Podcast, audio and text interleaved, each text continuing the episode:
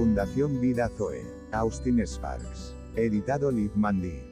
El reino inconmovible en Yeshua.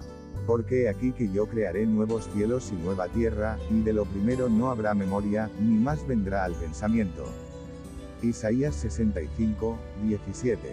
La voz del cual conmovió entonces la tierra, pero ahora ha prometido diciendo, aún una vez, y conmoveré no solamente la tierra. Hebreos 12, 26. Esta parte viene a todos nosotros con toda la fuerza de un mensaje directo, en una hora como esta. Decimos, pues, ahora, bienaventurados son los soberbios, y los que hacen impiedad no solo son prosperados, sino que tentaron a Dios y escaparon.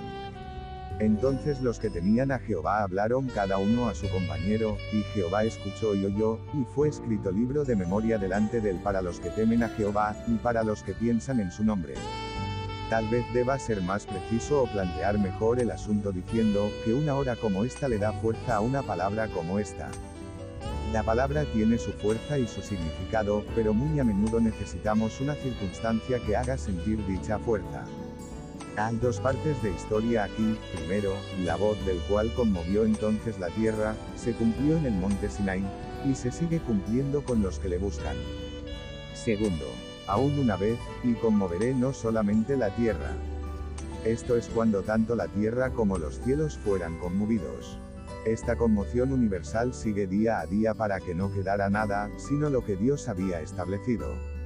Esta por un lado, una comparación amplia y discriminatoria entre lo pasajero y lo permanente, lo conmovible y lo inconmovible. ¿Y quién podrá soportar el tiempo de su venida? ¿O quién podrá estar en pie cuando Él se manifieste? Porque Él es como fuego purificador, y como jabón de lavadores. Y se sentará para afinar y limpiar la plata, porque limpiará a los hijos de Leví, los afinará como a oro y como a plata, y traerán a Jehová ofrenda en justicia. Es importante reconocer que dicha carta fue escrita a un pueblo que por mucho tiempo había tenido la posición de ser la nación a quien Dios había sacado del mundo para él, mostrando con esto que incluso tal pueblo puede hacer de su separación un asunto terrenal, y por lo tanto, tiene que ser advertido de que tal separación no es la separación que entiende Dios. Porque yo Jehová no cambio, por esto, hijos de Israel, no habéis sido consumidos y serán para mi especial tesoro, ha dicho Jehová de los ejércitos, en el día en que yo actúe, y los perdonaré, como el hombre que perdona a su hijo que le sirve. Entonces os volveréis, y discerniréis la diferencia entre el justo y el malo, entre el que sirve a Dios y el que no le sirve. Dios lo sacó del mundo para ser un pueblo para él, pero luego, con el transcurrir del tiempo gravitó hacia lo terrenal, y en lugar de ser un pueblo celestial en la tierra, se convirtió en un pueblo religioso sobre la tierra. ¿Y qué diferencia? Fue necesario una exhortación como esta, para decirle que tanto el fundamento como todo el sistema de cosas en el pueblo de Dios, que una vez fue sacado por él y para él, tenían que ser sacudidos, para que en la sacudida, todo fuera removido. Por otro lado, es una declaración de las cosas finales y permanentes. Las cosas que constituyen el reino inconmovible. Estamos seguros de haber recibido el reino inconmovible. Notemos el lenguaje, notemos el tiempo. Recibiendo presente activo, nosotros un reino inconmovible.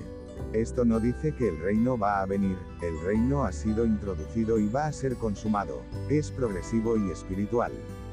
Poniendo la pregunta con más claridad diría así.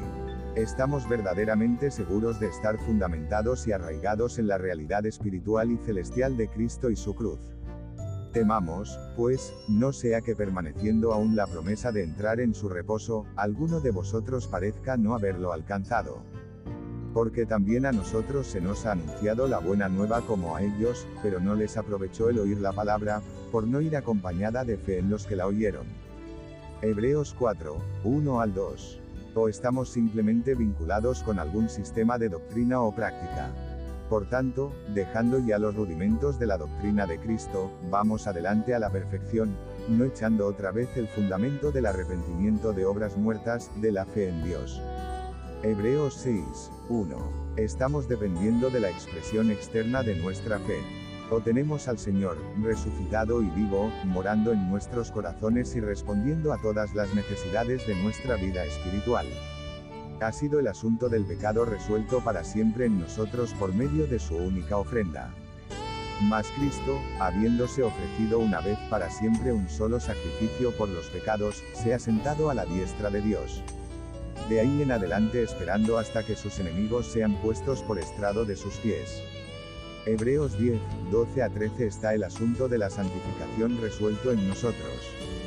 Porque con una sola ofrenda hizo perfectos para siempre a los santificados. Y nos atestigua lo mismo el Espíritu Santo, porque después de haber dicho, este es el pacto que haré con ellos después de aquellos días, dice el Señor, pondré mis leyes en sus corazones, y en sus mentes las escribiré. Añade, y nunca más me acordaré de sus pecados y transgresiones. Pues donde hay remisión de estos, no hay más ofrenda por el pecado. Hebreos 10, 14 a 18. Está el asunto de la gloria resuelto en nosotros. Está el asunto de andar triunfalmente resuelto en nosotros. Veamos pausadamente, así que, hermanos, teniendo libertad para entrar en el lugar santísimo por la sangre de Jesucristo. Por el camino nuevo y vivo que Él nos abrió a través del velo, esto es, de su carne. Y teniendo un gran sacerdote sobre la casa de Dios. Acerquémonos con corazón sincero, en plena certidumbre de fe, purificados los corazones de mala conciencia, y lavados los cuerpos con agua pura. Hebreos 10, 19 al 22 Que esto sea así en cada uno de nosotros. Por tanto, nosotros también, teniendo en derredor nuestro tan grande nube de testigos, despojémonos de todo peso y del pecado que nos asedia, y corramos con paciencia la carrera que tenemos por delante, puestos los ojos en Jesús, el autor y consumador de la fe, el cual por el gozo puesto delante de él sufrió la cruz, menospreciando el oprobio, y se sentó a la diestra del trono de Dios. Hebreos 12, del 1 al 2 Amén y Amén.